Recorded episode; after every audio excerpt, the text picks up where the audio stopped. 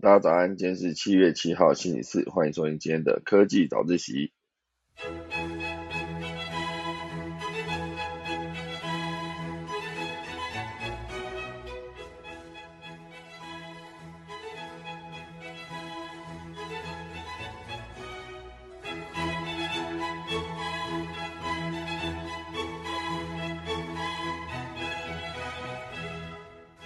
好的，今天科技早起要跟大家分享几则消息。第一大段呢，会跟大家聊到，就是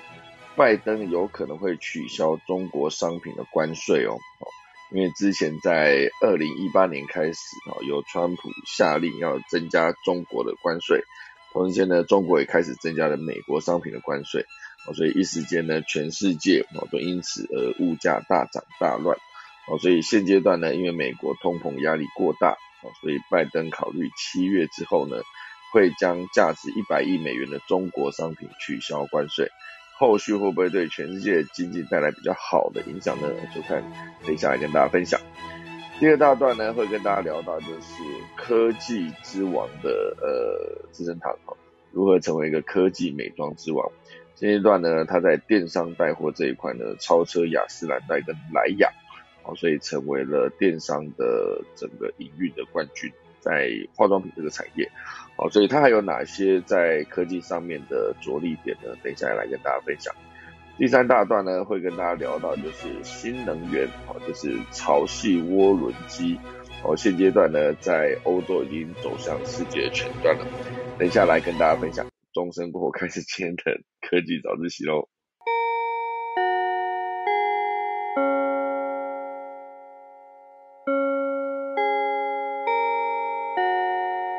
好的，正式开始今天的消息之前呢，先跟大家聊一下，就是哎，我们看我们的 Ranger 里面有一个 Kobe，他写说七月七日晴，哦，七月七日晴呢，好像是一部日剧的样子，七月七日晴，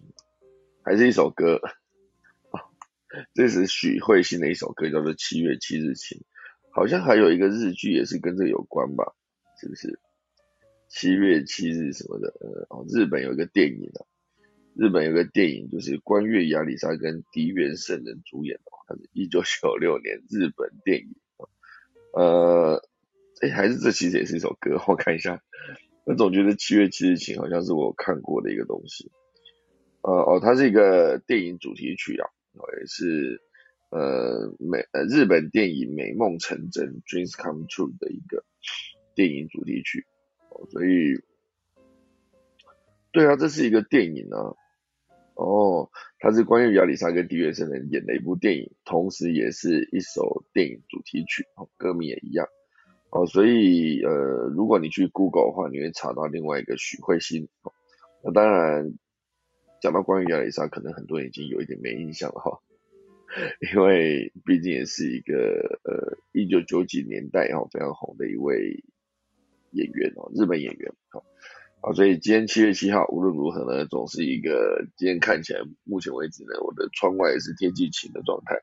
虽然现阶段的这几天呢，好像都是白天天气很好，太阳很大。过了中午之后呢，就转阴天，然后下午就开始下暴雨。暴雨暴到有可能是突然间来了一阵，然后哎，突然间又没有了哈。所以前几天我在出门的时候，啊，吃了一顿饭，吃饭的时候突然就是从大太阳变成下大雨。然后雨大到一个程度之后呢，那时候我都还不知道，我还在吃饭。然后吃完饭的时候，准备回家的时候，就发现，哎，怎么路上其他的机车骑士每一个人哦，没有没有在夸张，每一个人他的那个呃身上就好像是刚被被水整个泼到，或者整个从头倒下来一样，整件衣服粘在自己身上，就是一不小心呢，没有没有在呃暴雨的时候躲到雨。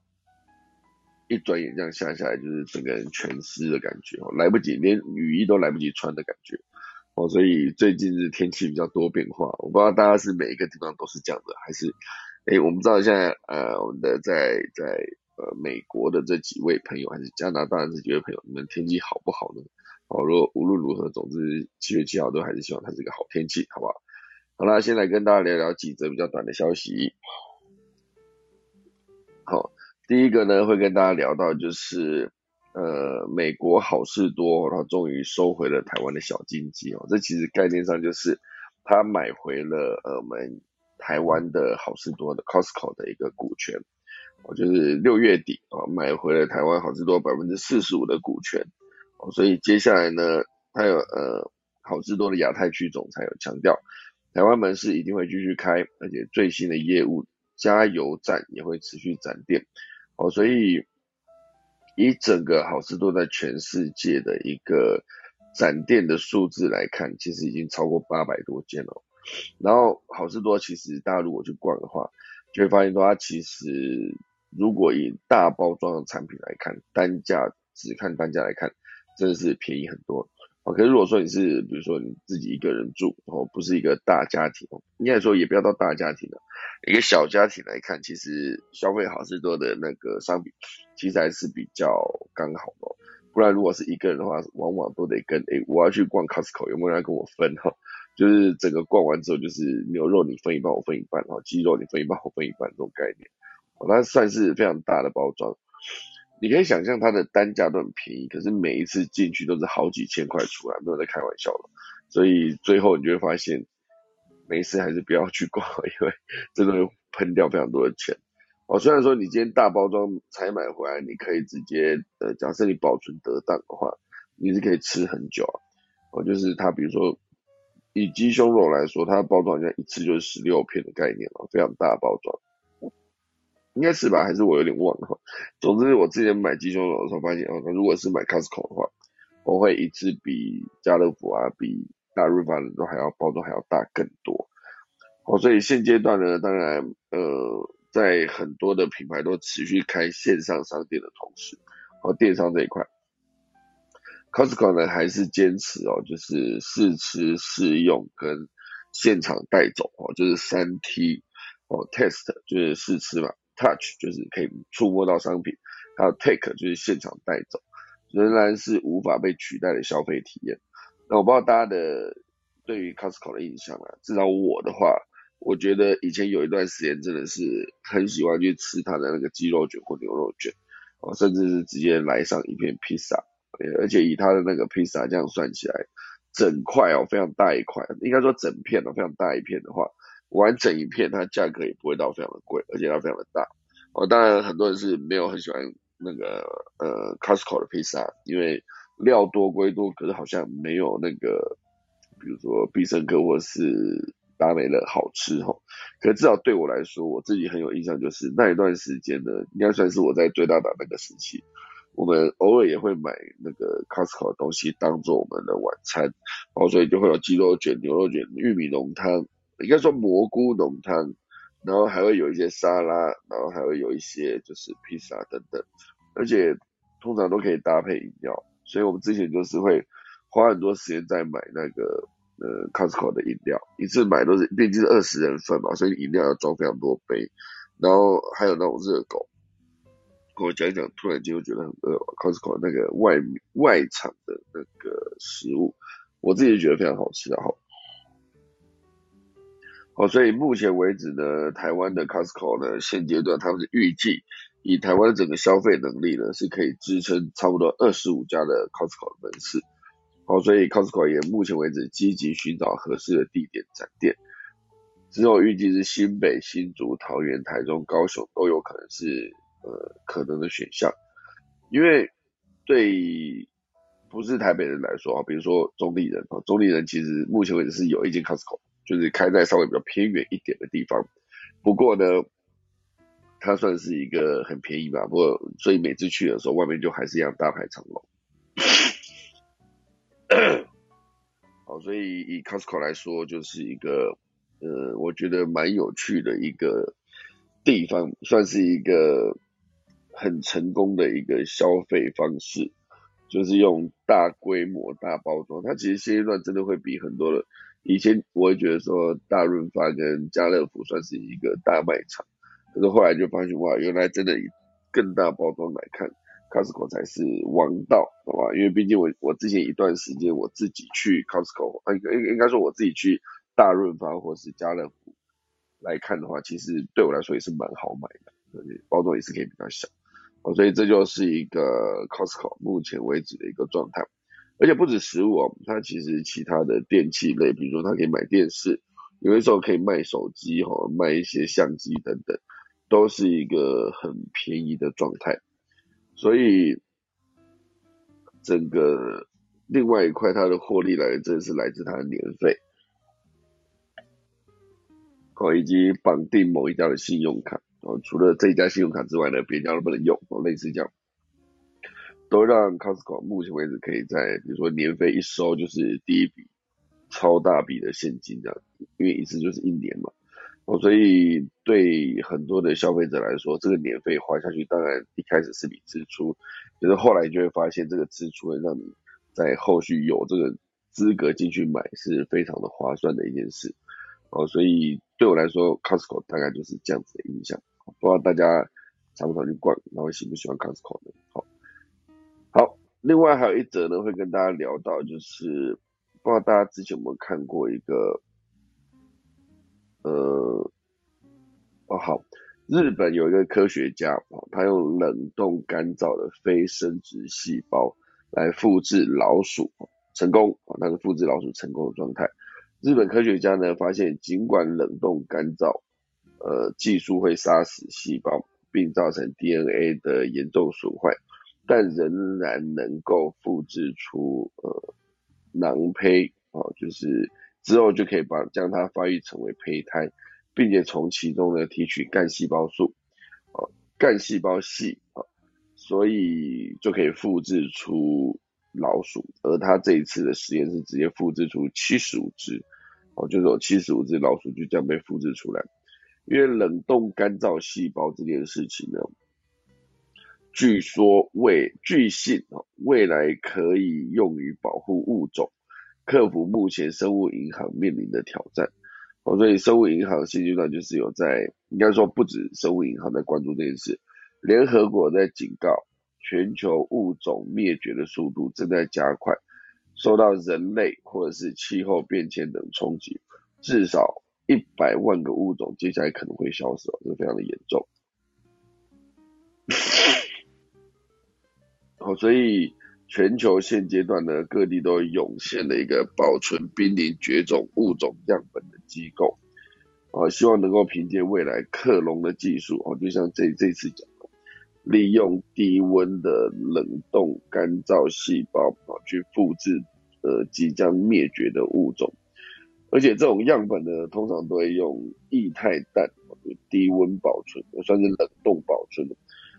液态氮不知道大家有没有印象？我就是之前那个《魔鬼终结者二》最后面那个 T 一千之所以被杀死的一个原因哦，因为 T 一千是一个液态金属人嘛，哦，所以他遇到液态氮的超级冷冻低温的时候，就直接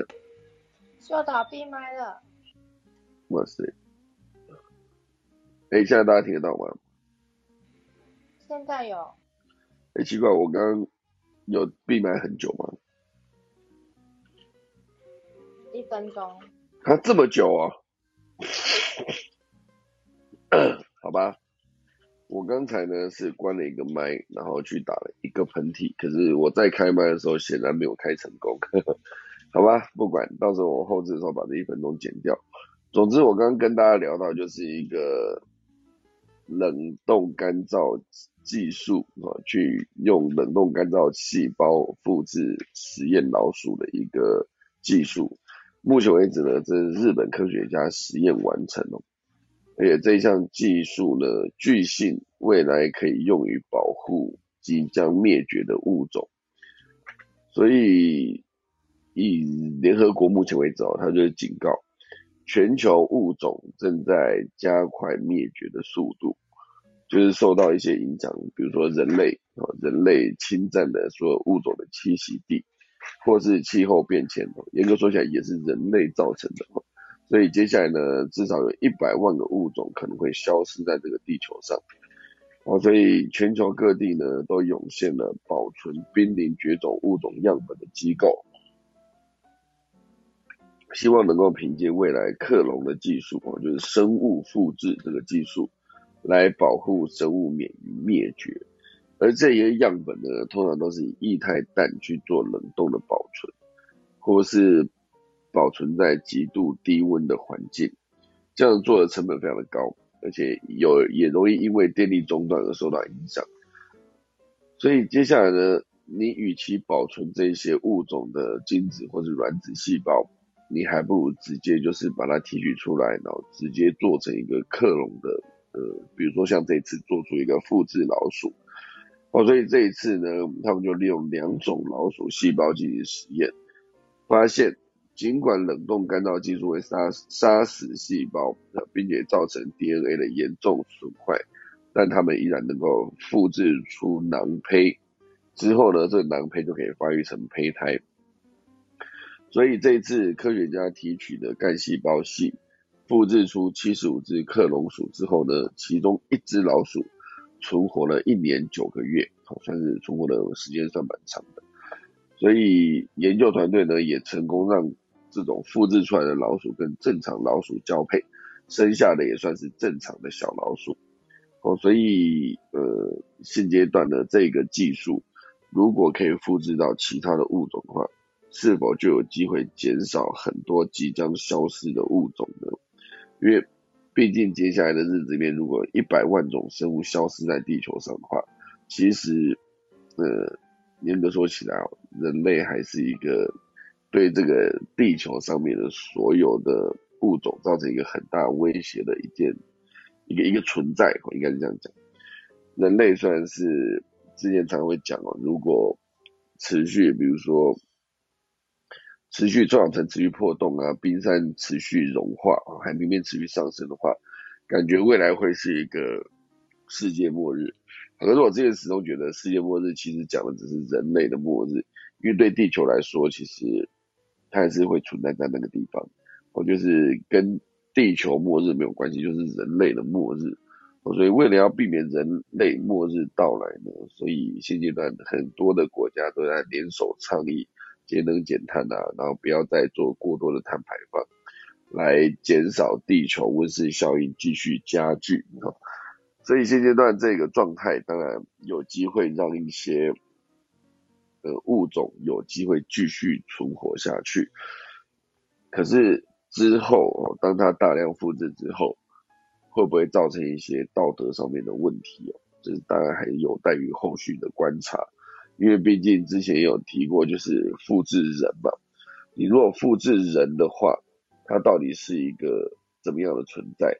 因为之前很多电影也演啊，你复制一个人，然后来，就像《绝地再生》这部电影，两千零几年出来，蛮久以前的电影，还是一九九几年。但是伊万麦克奎格跟那个斯加雷焦汉森演的哈，应该是吧？就伊万麦克奎格。那时候我看就觉得，哇塞，他这部电影就是讲复制人。然后从复制人的主观视角出发，然后去一步步揭开他们这些复制人之所以存在在这个世界上的一个真相，就是给他们的原始的人那个人哦，就是提供器官哦，类似这样，是一个还蛮那时候算是一个蛮前卫的一个想法。每个人都有生老病死嘛，我如果老了以后，我的器官不能用了怎么办？那有钱的人呢，在那部电影里面就直接思考到一个这个重点，就是我能不能直接复制一个跟我一模一样的人，然后我去用他的器官，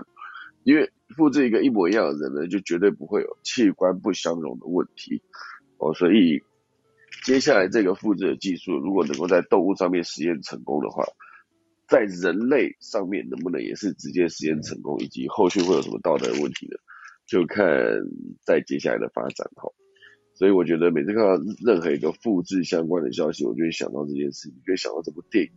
然后就会想到说未来，呃，我 我们每个人是不是都需要有一个这样子的复制的人来存在？哦，这当然就是现阶段一个很多人讨论的一个话题。好，好，那来进行今天的第一大段哈。第一大段讲的就是过去几天，其实也持续提到了关于涨价这件事情。哦，全世界都是因为物价上涨啊，油电双涨等等的问题，然后一路影响到你所有的民生消费品都涨价。哦，就是接下来会不会很快时间内，一块鸡排就飙到一百五十块台币？哦，有可能哦，不是说没有可能哦，就是在万物齐涨的情况下。哦，所以呃，把这些事情往源头去看，哦，当然就是乌克兰战争跟乌克兰跟俄罗斯的战争影响到全球的能源供应等等，然后能源供应也影响到后续的，比如说粮食的供应，然后当你的粮食开始涨价，当你的所有的能源开始涨价，基本上就会呃，所有的厂商生产所有的商品，它的成本都提高，提高之后呢？就必须转嫁到消费者身上。那同理，哦，之前呃，因为美国当时的总统，二零一八年当时的总统川普，他就是为了要算是某种程度的打击跟制裁中国，所以他们就把美，应该说中国进口的货物直接加了一个很大幅度的关税，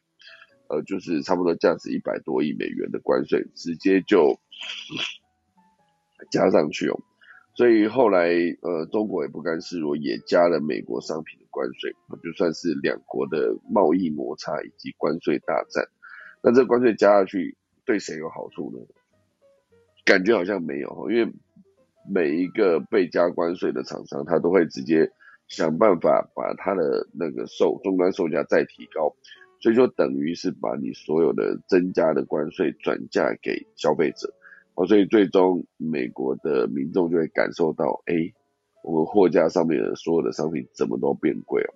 你不要说所有啊，就是至少来自中国这些商品，尤其都是大众的民生必需品等等，它都会变贵。然后甚至还有一些就是，呃，在比如说美国设计，然后在中国组装，然后再卖回美国的这些相关的商品，它其实最终售价还是涨涨价的，而且。算是一个美国的所有消费者共同承担的，就是你会去，毕竟厂商转嫁你高涨的成本给消费者嘛，那消费者最终你可以选择买或不买，你当然选择不买的时候，你就必须找到其他的替代方案，如果短时间找不到，那你就只能买这些涨价过后的商品。哦，所以近来呢，美国的总统拜登哦，他其实这个就有可能会调整。川普之前对中国加征关税的一个，呃，把它降成不要有关税，取消哈，或是启动新关税的豁免程序。那当然，这有可能涉及三个部分。呃，首先呢，将取消一小部分特定商品的关税，可能是类似像自行车这种消费品的关税。那最初的关税减免呢，具体项目仍然在讨论中。但是消息来源都表示哦，预计价值相对较小，以及在川普征收的约三千七百亿美元的商品中的一百亿美元的进口商品，目前是考虑的范围。哦，所以大概就是川普当初加了三千七百多亿美元的这些商品，其中大概只有一百亿美元的关税是以可能会被取消的，就是可能算是拜登的一个开始哈。就是开始，接下来有没有可能慢慢的把从这一百亿开始，接下来就取消到它的三千七百多亿，呃，全数取消的有没有可能？不确定哦，因为物价上涨就是通膨这件事情，对任何国家来说似乎都不是好事哈，所以对美国来说，物价这么高的情况下，民众也是苦不堪言，所以会是一个希望物价不要继续涨下去的状态。好，所以这就是呃现阶段拜登政府呢也预计宣布，美国贸易代表署将启动新的排除程序，让中国呢取得哦让企业取得中国进口商品的关税豁免权。哦，所以美国政府还会依据一项三零一条款启动一项新的关税调查。针对中国经济制体制中的政府大量补贴的部门呢，直接去查查他们的，他启动他们的关税调查。哦，所以一直以来，只要曾经听到三零一，也是有一段时间把中把把台湾这边就是也受到了蛮大的一个影响，就是会去制裁，用三零一条款去制裁。最详细的三零一条款是什么？我觉得今天没有办法花很多时间去完整的解释哦。总之，他就是用这个方式呢来启动关税调查以及制裁。现阶段，如果在接下来呢，把呃川普应该说拜登如果真的把川普时期涨的关税全部取消的话，有没有可能让通膨的情况不要再这么严重？然后就进而不要把这个美国物价高涨的这件事情的扩散辐射到全世界，因为其实很多时候呢，美国的一举一动呢，其实对全世界的经济都会有一个很大的影响。就美国一感冒，全世界打喷嚏这种感觉吼，所以通膨这件事情，大家假设都都不乐见，那有个开端，至少现在拜登有可能会慢慢开始取消关税。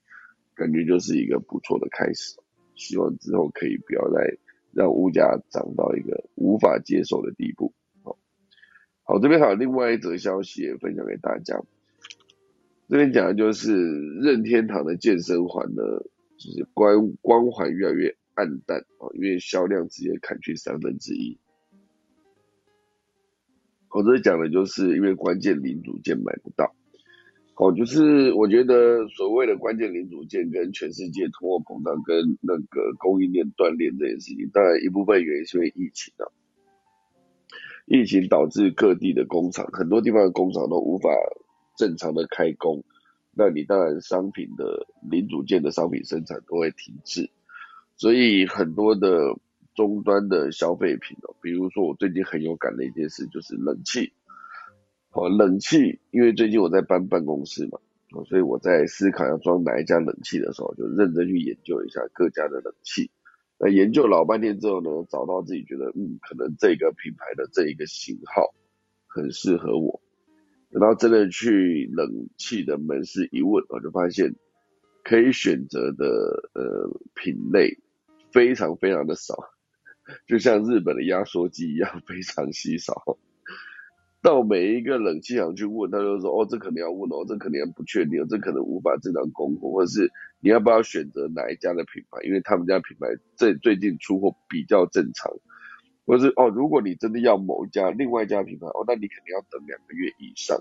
为什么？因为他们就是供应链断裂哈，所以很多关键零组件买不到。就你比方说其他关键零组件，你光一个晶片。”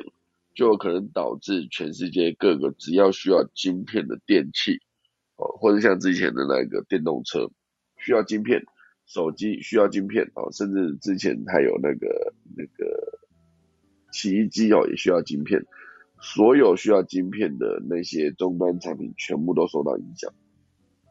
我所以像这一次的那个关键零组件买不到，导致任天堂的健身环的销量直接砍去三分之一。或者不是说消费者不买而是消费者想买你也买不到哦就有点像是下雨过后的计程车你有钱做不到一样的概念。哎我今天就举了一些这种很怀旧的例子有没有？刚刚那是什么哗啦啦啦计程车那首歌哈就是你有钱做不到我那句话感觉很欠揍哈有钱做不到那件事。好所以现阶段呢不确定大家有没有玩过健身环如果大家认真去玩那个 Switch 的健身环的话，你会发现你真的会飙汗了，飙到一个程度。那健身环这东西，那你一开始买回来的时候，你放在家里觉得，嗯，好，我认真来玩。一阵子之后，你就是把它挂在墙上，或者收起来，收进那个纸盒子里面，然后直到下一次有朋友来你家，突然想到，哎，你叫健身环拿来玩一下，你才会再打开来。不然在那之中呢，好像很少有人能够坚持每天用健身环去训练。因为讲到健身环，那真的是二零二零年的一个事情哦。二零二零年年初，我去一趟日本，然后在机场看到一个健身环加那个 Switch 的同捆包套组，我觉得哎，蛮便宜的。因为那个时候根本还不存在所谓缺货问题哦，在二零二零年年初，呃，还算正常供货的那个时间，哦，健身环一整组加游戏加 Switch 的主机。哦，而且在机场免税店还打折，哦，我一看上去就非常喜欢了。不过我那时候想说，好吧，我要去日本，不如就回来再买这样。就一回来再买，就差那几天哦，他就开始销售一空，然后就说，哎，可能需要等一下。那时候也还没有说到完全大缺货，可是再过了一阵子哦，可能就一一两个礼拜吧，就开始进入疫情越来越严重的情况下，在大家开始想说多待在家里的时候，哎，健身环就买不到。买不到一路缺货缺到年底，我觉得那时候要排一个健身环，要么就是超级贵，贵到一个你比那种黄牛票还要，你觉得我不甘愿去买这个健身环这个价格，要不然就是真的就是等哦，等那个呃正牌的门市到货。哦，所以现阶段呢，六月以六月的游戏主机来看，任天堂 Switch 的机种在日本销售是二十二点六五万台，已经比上个月大减百分之三十八了哈。哦，所以整个加起来就是他们的 Switch 其实也是大缺货的状态。任天堂预估今年呢，整个的销售都会因为晶片短缺而影响产品的生产。而 Switch 的短缺呢，对任天堂来说造成特别严重的打击，因为毕竟现阶段呢，Switch 算是任天堂旗下一个非常重要的一个商品。哦，所以除了任天堂之外啊，哦，当然这个供应链的断裂这个问题呢，同样也拖累了竞争对手 Sony，因为 PS Five 第一季的销量呢，也较去年同期下滑百分之二十六，哦，直接一扫就少了二十万台。哦，所以 PS 缺货，转而消费者去转去电脑游戏，就是哦缺货，那我只好去玩别的，因为 Switch 可能现在新的玩家也买不到，所以就直接去买了其他的电脑上面的游戏来玩。我觉得这供应链断裂这件事情已经一阵子啦，就是从疫情开始之后就一直供应链断裂的状态。总之，就希望它尽快恢复正常哦。不然，包括像呃出国旅游这件事情，也是因为疫情影响嘛。昨天有聊到，就是如果真的马上可以出国，明天是全世界当场回到疫情前完全正常的状态，到任何一个国家都不需要隔离，也不需要呃在那边住旅馆住十四天，回来你也不需要再隔离，隔离个七七天八天都不用，完全都不需要的情况下，大家最想去哪个国家呢？泰国感觉是个不错的选项，这边好吃好玩，按摩又便宜，你可以去泰国天天按，因为这个比台湾便宜非常的多。哦，都希望后续不要再额外涨价哈。好，这就是今天第一大段。第二大段呢，要跟大家聊到就是一个资生堂。哦，资生堂现阶段算是一个在电商这个领域销售。带动获利成长一点七倍的一个逆势成长的一个厉害的品牌哦，他的对手呢，其他的像是呃莱雅哦，或是雅诗兰黛哦，都算是在电商这个领域呢输给了资生堂，而且现阶段还有一个背景，就是今年六月多，历史悠久的化妆大厂哦，就是大品牌露华浓哦。因为不敌疫情及竞争的压力，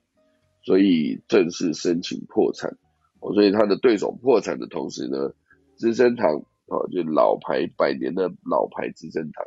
去年的财报呢却从谷底回弹，这个营收增长了百分之十二，营业利益呢则是成长百分之一百七十八，非常厉害。所以主要就是因为他出售了盈利能力较差的品牌。但是更值得留意的是呢，它的电商销售优于同业，哦，这算是一个非常不错的成绩。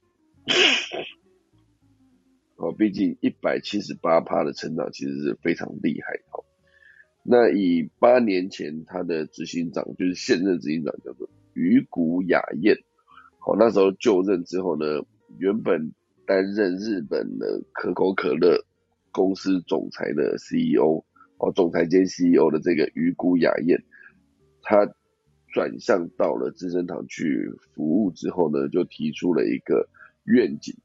来计划改善资生堂的销售停滞，目标呢就是二零二零年成为令人数令人兴奋的数位美妆公司并且预测它在中国的电商销售额将超过当地总销售额的三成。我这是一个有计划性的持续推进的一个八年计划，哦，所以这间公司在一八七二年成立的资生堂呢，原本业务就是美妆产品的制造跟销售，以二零二一年营收来看是一兆日元，营业利益呢是四百一十六亿亿元，四百一十六亿日元。哦，所以营收一兆，营业利益四百一十六亿日元，所以他们二零二一年整个整年度的成绩，所以这整个的状况呢，还是在一个疫情期间哦，可能这个疫情期间也带进一步的推升了电商销售成长额，我觉得占整个销售成长额的百呃占整个销售额的百分之三十四，哦，所以电商的比重来看，真是非常的高。直接超越了全球营收前两大的雅诗兰黛跟莱雅，哦，它的电商销售额是百分之三十四嘛，那雅诗兰黛是百分之二十八啊，莱雅是百分之二十九，而生产申请破产的露华浓呢，在电商这一块其实只有百分之十三。大家仔细思考一件事情哦，如果以这一些，好像资生堂、莱雅或者雅诗兰黛。他们要转去做电商，他们第一个会遇到的问题是什么？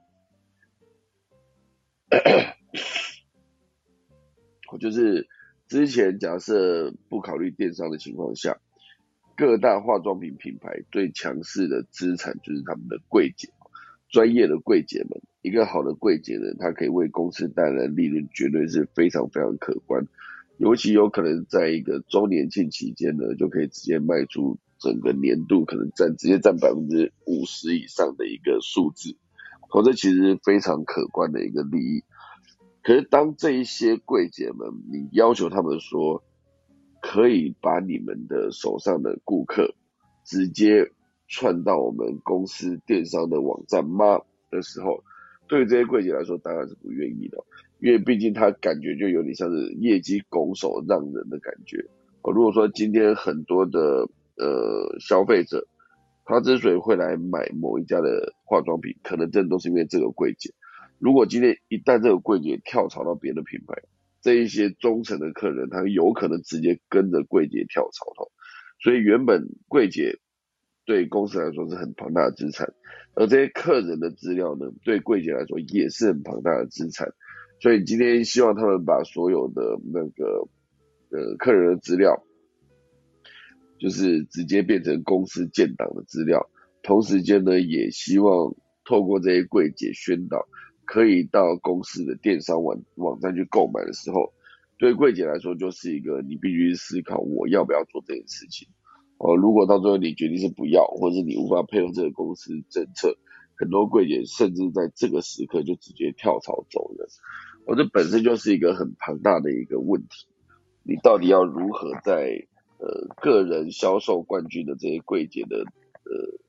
面前呢，去请他们推动另外一个电商的服务。哦，如果做得到，当然就可以顺利转型成电商；如果做不到，你直接继续依靠这些柜姐，就永远都会有可能被这些柜姐绑架的可能性。我讲绑架是有点难听的，可是确实是有非常多的顾客都是跟着柜姐在走。哦，所以现阶段呢，为什么要说资生堂它现阶段是一个讲求科技研发的美妆公司呢？我，以智慧护肤为例，二零一八年呢，资生堂就率先推出了一个叫做 Opto 的一个订阅服务，运用物联网的技术串联手机 App，然后云端的资料，根据用户自拍的照片来分析肤况，然后再辅助配合天气跟湿度等环境因素，为用户克制最适合的保养品。可这个年代，只要你讲到克制，对消费者来说就是有一种被尊重的感觉，被照顾到的感觉。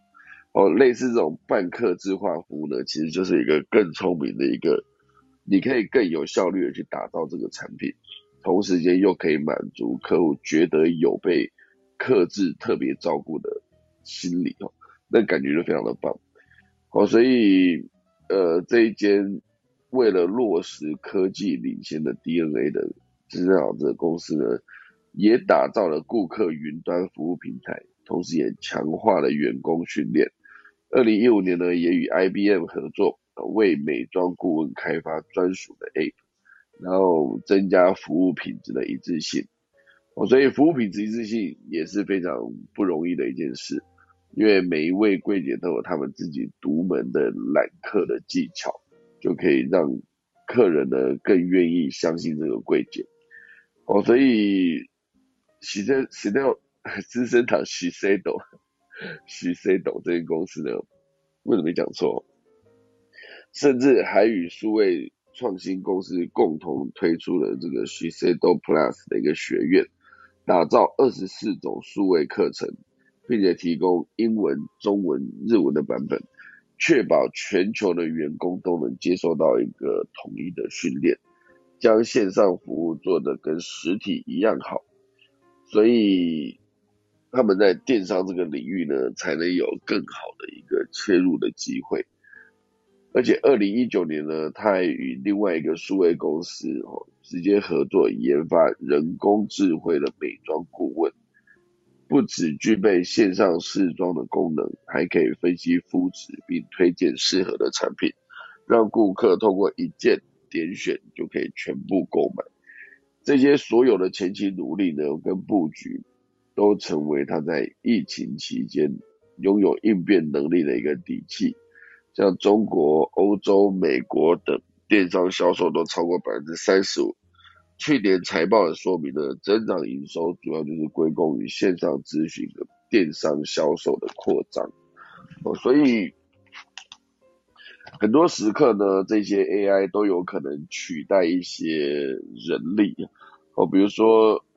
如果这个电商的模式越走越精准。越清楚，然后每一个顾客都有被消费到，应该说都在消费的时候都有被照顾到的感觉，是不是直接代表了未来柜姐的工作可能会受到一些影响啊？就是对很多的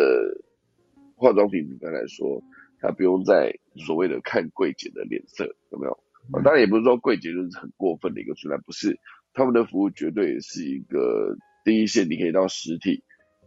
然后可以让。呃，面对面的这种交流，绝对是胜过那个线上哦。就比如说线上客服做的更精准，至少你是无法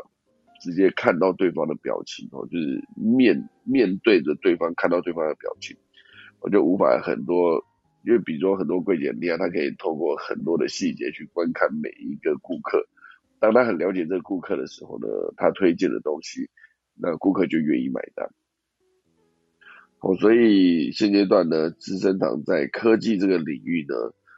就是从刚才讲的八年前开始布局，一路到现在，在疫情期间刚好在它布局的情况下就开花结果，也让它的去年的整个电商的占比呢，营收高达了，呃，高达了营收的百分之三十四，哦，非常厉害。可至于明年呢，明年因为毕竟它有这个模式之后，其他的后有追兵的这几间公司。也可以有参考的机会。那明年这个时间啊，明年七月再来看，它会不会有一些排名上面的调整呢？就看后面的几家品牌能不能用这个方式，也把自己的电商打造的越来越好。这算是一个呃化妆品业的一个战争。那当然，同一天我收集到另外一则资讯呢，它也是在写莱雅，因为刚刚讲的莱雅就是那个资生堂的竞争对手。他也端出了一个美妆黑科技，哦，主要就是它可以测你的脑波来推荐你适合的香水，或是靠着 AI 去克制你的口红等等，哦，所以很多顶尖的柜姐都可以直接在现场第一时间就判断客人，哦，比如说我上次看了一个影片，他真的蛮厉害的，他就在看有一个柜姐观看到来进柜的一个客人，就是外面披了一件。比较朴素的外套，可是里面看得出来是一个比较华丽的晚礼服、短礼服这种概念。然后他到柜里面就感觉好像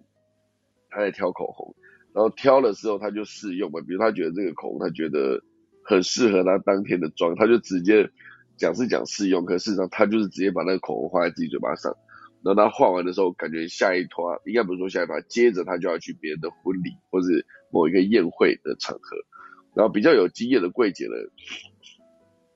判断出他这一个需求之后，他就走过去，然后就跟他讲说：“嗯，你用这个颜色真的非常的好看，那这是哪一台哪一个哪一个品牌？”那这时候这个来化免费妆的客人呢，他就觉得：“哎，是不是柜姐要推销我什么？”哦，结果这时候柜姐讲话不是推销，而是：“呃，如果你这么好看的口红，到时候你去吃一个宴会。”如果你吃完无法补妆的话，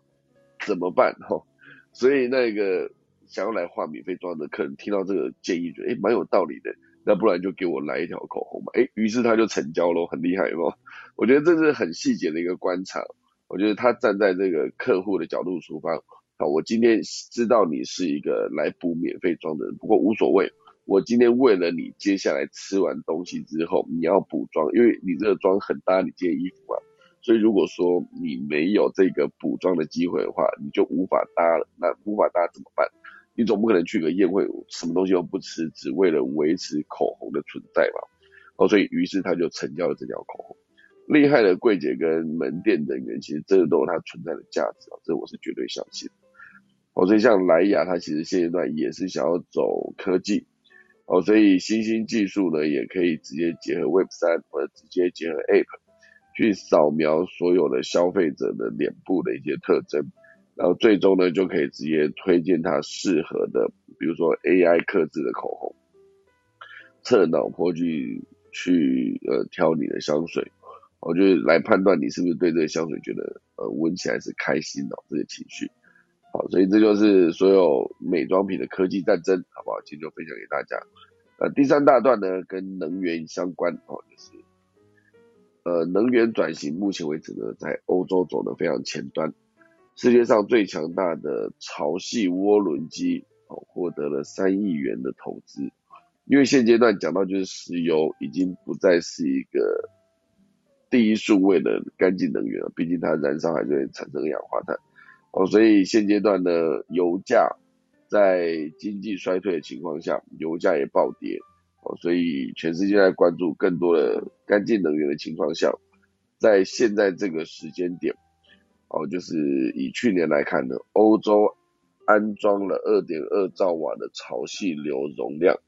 而二零二零年呢，仅为二六零千瓦。哦，所以差的非常多。哦，就是去年一整年跟前年一整年比起来。是从二六零千瓦直接涨到二点二兆瓦，所以涨得非常非常的多。以波浪能源在二零二一年安装的是六八一千瓦，这是较二零二零年增加了三倍。那提到欧洲的能源呢，不得不提到苏格兰，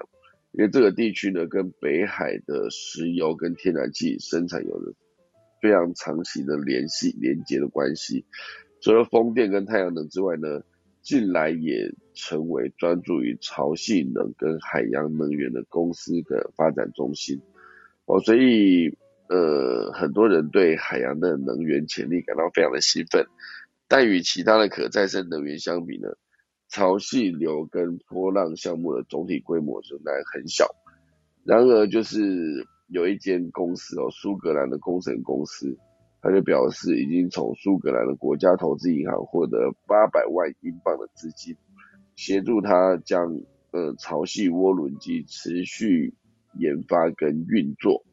让新兴的潮汐发电产业呢又更向前迈了一步。潮汐发电这件事情是因为潮汐它已经存在了，鬼缸呢，你到海边去看，它就是一直会有一个潮汐，有些时候涨潮，有些时候退潮，再怎么样，你还有一些那个呃。海浪会一直往岸上拍打，所以这个能源是永远不会消失的。那如果让它有效率的转换成可使用的能源，而且还可以稳定的储存跟传输，哦，这也是从风电那边得到的心得啊。你风力发电哦，风力发电风扇转转完之后，你的储存是很重要的，而且你要储存在哪里？储存之后你要如何传输到？呃，比如说电厂啊，就变成呃可用的存量的电，这一切都必须我有一个完美的搭配。那你今天如果用潮汐能发电，OK，或者潮汐涡轮机发电也 OK，你如何做好稳定的储存跟传输，也是一个即将应该说亟待解决的一个问题。哦，这就是潮汐能发电，如果它能够持续稳定的一个维持它大量的服务。对人类来说，我相信绝对是一个干净的能源的存在。好，以上就是今天的三则科技早自习，然后来跟大家带来今天的农民历。二零二二年的七月七号，也是六月初九，现阶段节气还是小暑。那今天以会所出行、灌机、嫁娶、认养、裁衣、续筹、交易、立券、牧养、生坟、除福、征福跟起传。祭安基经络造车迁徙安葬祭祀祈福修道上梁安门造船跟针灸。哇，今天不适合针灸啊，哦，所以大家针灸的话等明天吧。啊，以上就是今天可以早起啦，准备来打下个洞。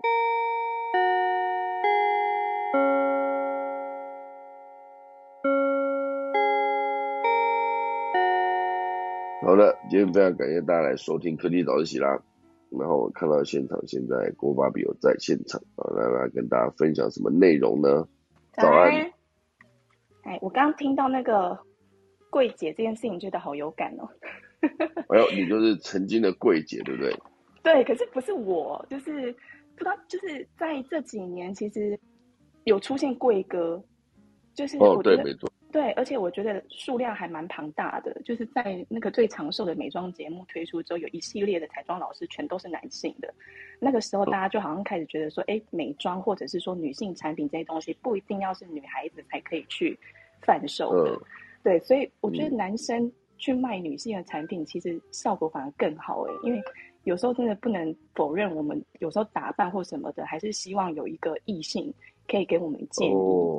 对，我觉得，对我觉得这个出发点，因为像我自己，我那天去买鞋子的时候，我常常买的那个牌子，居然是男生在站柜，然后我有点意外，但是他有点很阴柔的气质，你就会觉得说，嗯，他给他是个好姐妹，他可以给你很真实的建议，这样子。所以，对我觉得就是性别这件事情，现在在呃百货公司的产业，现有看到大幅度的调整，然后女生就是同理，就是女生去卖男性的产品的时候。其实我觉得也会给顾客感受到说，他可以接受到不同性别的意见，就是观赏角度会不一样。对，嗯，这是刚刚的想法。真的，对啊。然后最近有看到一则北极光的报道，很多朋很多朋友应该都是把看极光列为人生的必答清单。对，哦，对，那极光就是地球两极特有自然现象嘛，南极形成就南极光，北极看到就北极光。然后这个其实是一个地球周围一种大大规模放电的过程，那就是需要太阳风暴，然后地球磁场，然后再来就是粒子跟大气中的原子氧气跟氮氮气碰撞之后组成的。然后因为这个时候同时这三个要素同时发生的时候，就会发出特定波长的光波。那不同的波长就的辐射就会产出红绿蓝的这些光带，那就是我们看到的极光。然后我们有时候在影片上，如果没有去看过极光的朋友，跟我一样的话，我们在影片上看到那种就是不规则的弧形的光带，它会动的。其实那个原理就像我们用磁铁去吸磁粉一样，那些磁粉它就是围绕着就是磁极形成带动的圆圈。然后这个原理很有趣，它其实跟霓虹灯管的运作原理是一样的。霓虹灯管它就是在灯管的两极加强电压来加速电子，然后再借着电子碰撞灯管中就是低密度的气体，来让气体发光。那这则新闻是我们常听到极光，就是比较好的观赏地点就是芬兰、瑞典。但是在呃瑞典的最北端有一个被视为北极光就是最佳的观赏地点，叫做阿比阿比斯库村庄。然后它是在阿比库斯国家公园跟呃，哦，这好难念哦，托内特斯克湖。这个三角点上空延伸二十平方公里的天空，这个范围其实它除了没有光害之外，它还是一个不管外面天气怎么样，它就像被盖上保护罩一样，就是永远都是晴朗的。这个地方被称为蓝洞，然后很多专业的摄影师他是特地到这里就是拍摄极光的相片，而且它这里特别冷。然后蓝洞蓝洞它其实是一个天气模式的通用名称。那造成这种就是让它有一种保护罩的感觉，就是因为这里的局部气候是因为风从北冰洋吹过来，撞到瑞典旁边的高山形成的。那它在这里等于在山峰的云层上撕开了一个洞，那云中的那个开口下方就是阿比库斯的蓝洞。简单说，这个就是台风眼的概念。然后，嗯，让蓝洞这边就是可以看到极光的几率高达百分之九十九点九。嗯，有兴趣的朋友可以搜寻 BBC 放在 Travel 专栏的报道，或是其他关键字了解细节。以上跟大家分享。嗯，好的，太感谢了。讲到极光这件事，我也想到我之前也跟一个机长聊天，哈，就聊，他就说他会飞到那个，就刚讲的吧，瑞典还是挪威，他要飞到那边去，然后就来聊到看极光这件事，我就说，哎，那你有没有在当地就看到极光？他说，哦，我看极光就是在飞机驾驶舱看出去的。我当时觉得他这样讲好屌，就是他看的极光这件事从那个高度去看，而不是说直接在地面上看，因为在地面上看感觉就是很多人的人生的目标嘛。确实，我也有一些朋友就是以看极光为人生重要的目标，甚至还有人是直接以在极光面前跟另外一半另外一半求婚，来当做是一个最浪漫的一个场景。然后讲都是存在的哦。极光这个感觉就是我自己在家里装一个飞利浦的 Hue 就可以达到的一件事情。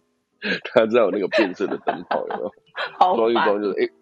直接变成极光的感觉。哎，有些时候那个极光的配色，就是把它装上去之后，如果颜色不太 OK 的话，会很像 motel，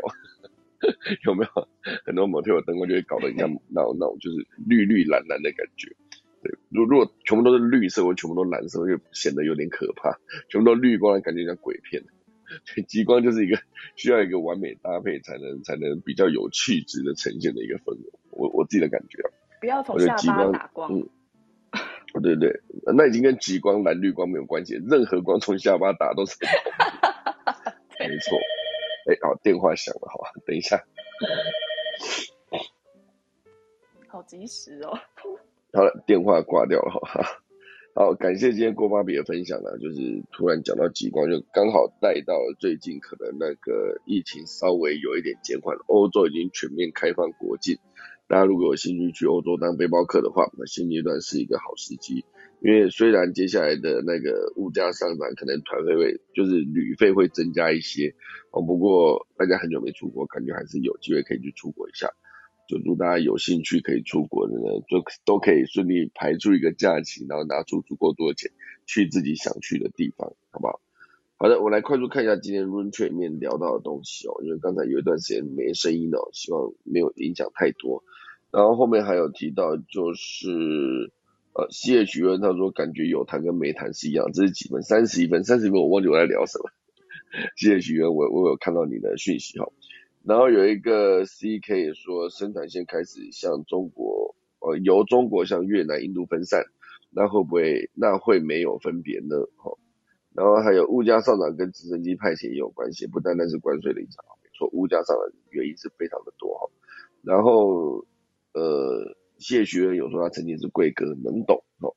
就是一般也说贵哥的称赞让人感到真心哦。贵哥很厉害的。对，其实说所有的专柜人员啊，不止柜姐，不止贵哥贵脚，对我来说他们都是一个很厉害的一个存在，可以很短时间之内呢就判断你的顾客，然后取得他们的信任。我觉得最难的还是取得信任。因为一旦你取得他们信任之后，原则上就是你推什么他们就用什么，就买什么这样直接带，就全部带带一整组类似这样哦。所以刚贝布雷也提到哦，有生希望能够可以看到北极光哦，北极光感觉是一个呃值得去追寻的一个梦想哦。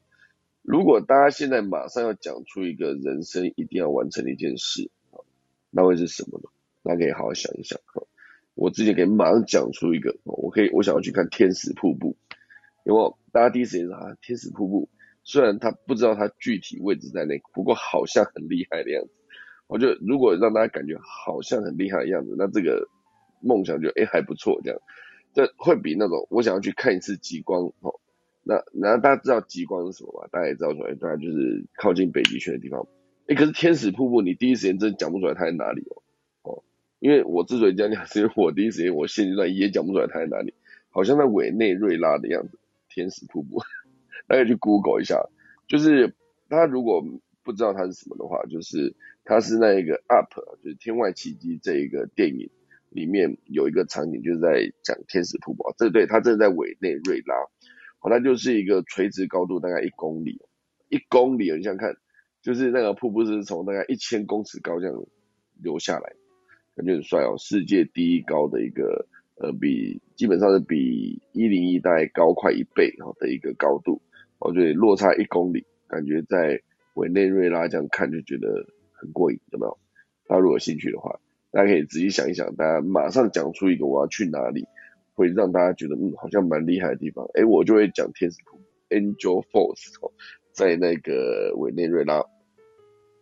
海拔高度一二八三公尺，这个。瀑布的高度是九七九公尺，也就是说再多二十一公尺，它就是垂直差距是一公里哈，很不容易啊。安赫尔瀑布，好，我讲完了，改天感觉大家可以去去想一想哦，要去哪个地方玩哈。好，那今天节目就这样子哦，现在八点九分哦，等下准备就来打下课钟喽。